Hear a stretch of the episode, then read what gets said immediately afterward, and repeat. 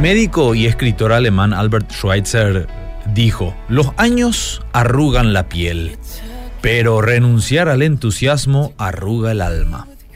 Qué mucho entusiasmo se ve en las calles en estos días previo a las festividades de fin de año. Eh, no es para menos. Lo hemos estado esperando por un año. Muchos han sido bendecidos con uno que otro ingreso adicional. ¿Cómo no estar alegres? Muchos nos dejamos contagiar por el, entusiasmo de los otros. Lo mismo pasa en nuestro entorno eclesiástico, ¿sabías? Cuando vemos a las personas responder con fervor a la proclama de la palabra, ofreciendo votos de entrega y renovado compromiso, es como que se apodera de la iglesia una especie de fervor masivo. Decimos que Dios nos ha visitado y que se ha visto un gran mover del Espíritu Santo. Se vuelve emocionante. ¿Sabías que también en los tiempos de Jesús las personas respondían con entusiasmo al ministerio del Señor, especialmente al ver las señales y milagros que Él hacía? Inclusive rey lo querían proclamar porque había convertido el pan para alimentar a una multitud. Pero interesantemente las escrituras aclaran que el Hijo de Dios no se fiaba de ellos, porque conocía sus corazones, sabía lo que había en el interior del ser humano.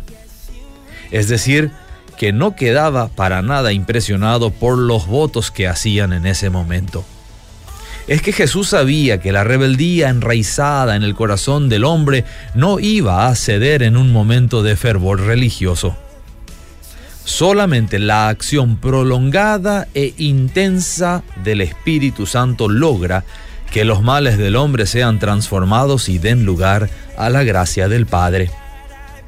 Quiere decir que en la vida espiritual no se avanza con saltos aislados y momentáneos, sino en un andar diario, continuo, que se sustenta por la paciencia y la perseverancia.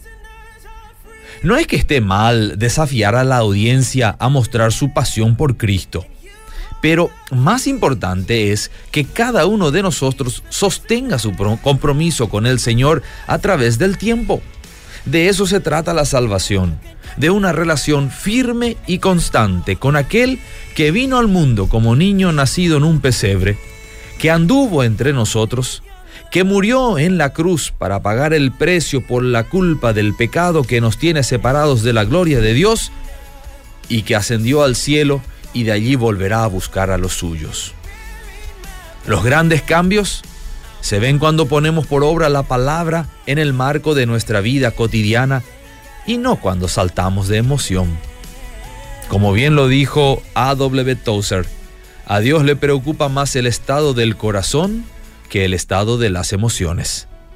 Lindo para aplicarlo a esta Navidad.